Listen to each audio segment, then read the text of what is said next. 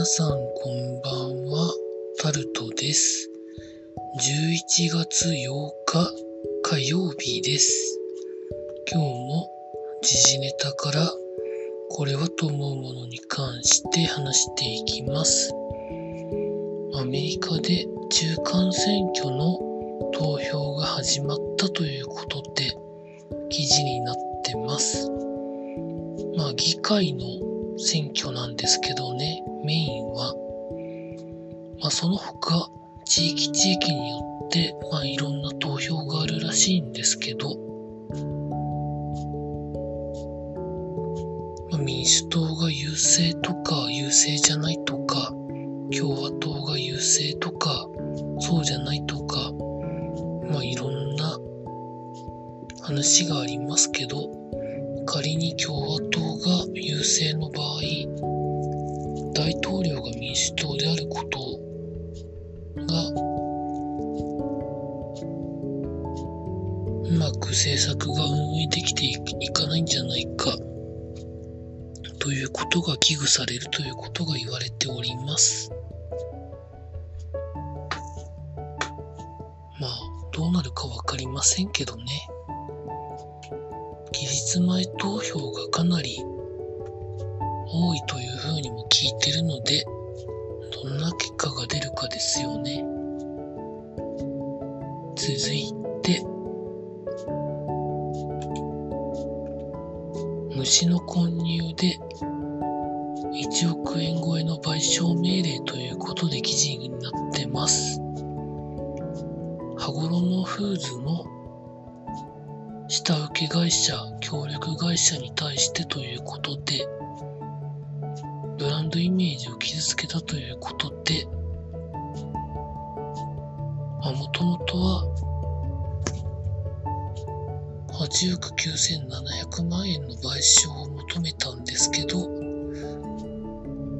判決は1億3000万くらいを支払うようにという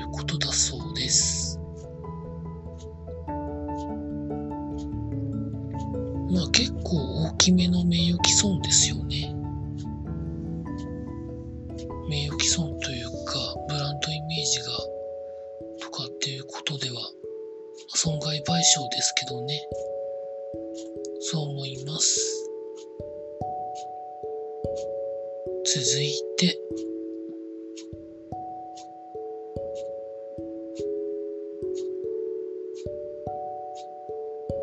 察署の駐車場で事故があって、警察官が亡くなったということが記事になってます。警視庁中野警察署の敷地内で、警察官が運転する車が誘導していた警察官を壁に挟んでしまって、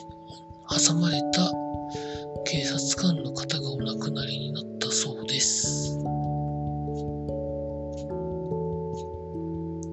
誘導してくれる人をよく見てなかったんでしょうかね。お悔やみ申し上げます。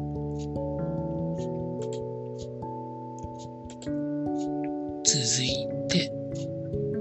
経済のところで、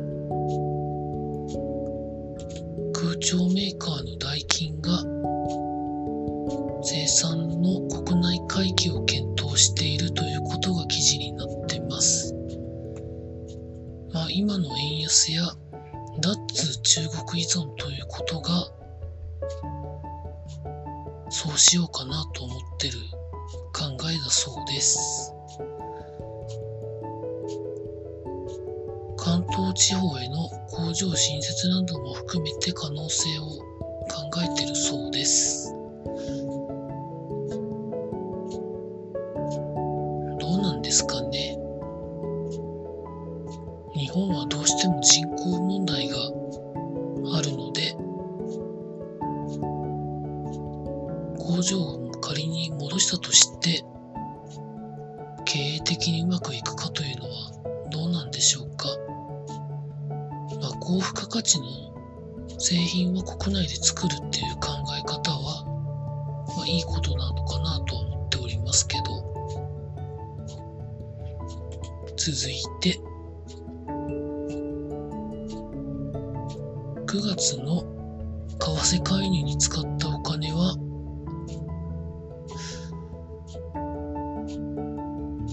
まあ、かなりの金額だったということで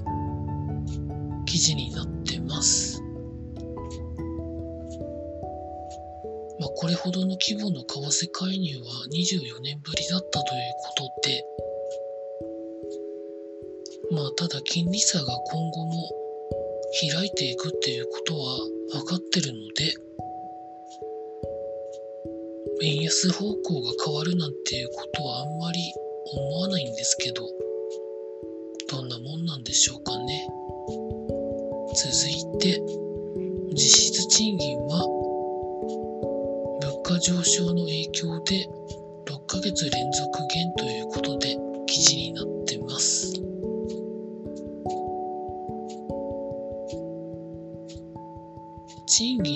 自体はあるんですけど、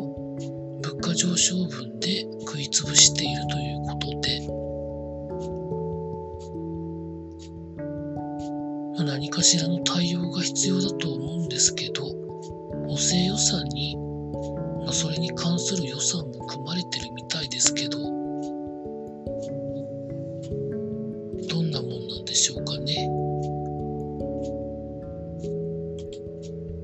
続いて、月の中間決算で最高益ということで記事になってます。任天堂が発表した2022年9月の中間連結決算では純利益が前年同期比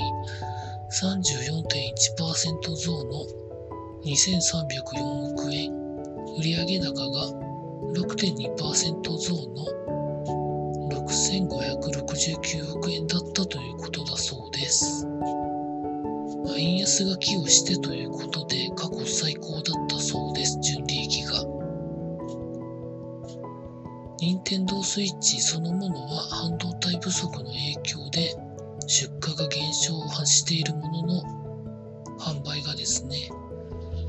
ゲームソフトの売り上げは増加したということで、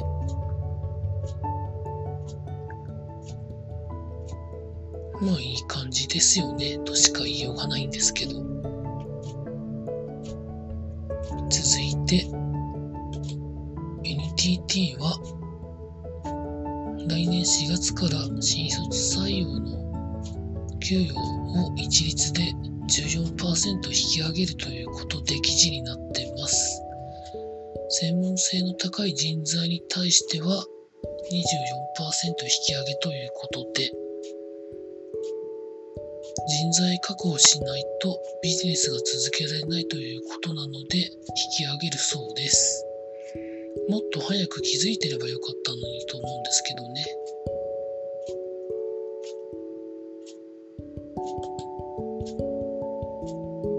続いて、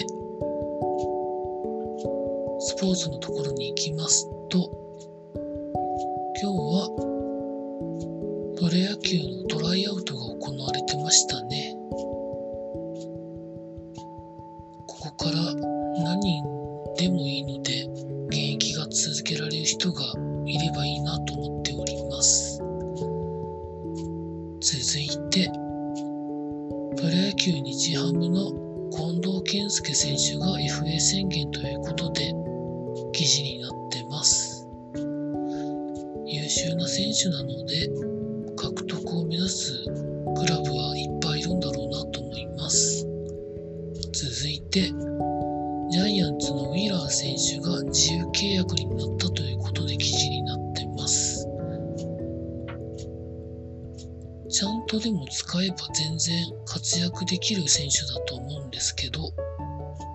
どこか取りに行くんじゃないのかなと思っております。以上そんなところでございました。明日も労働頑張りたいと思います。以上タルトでございました。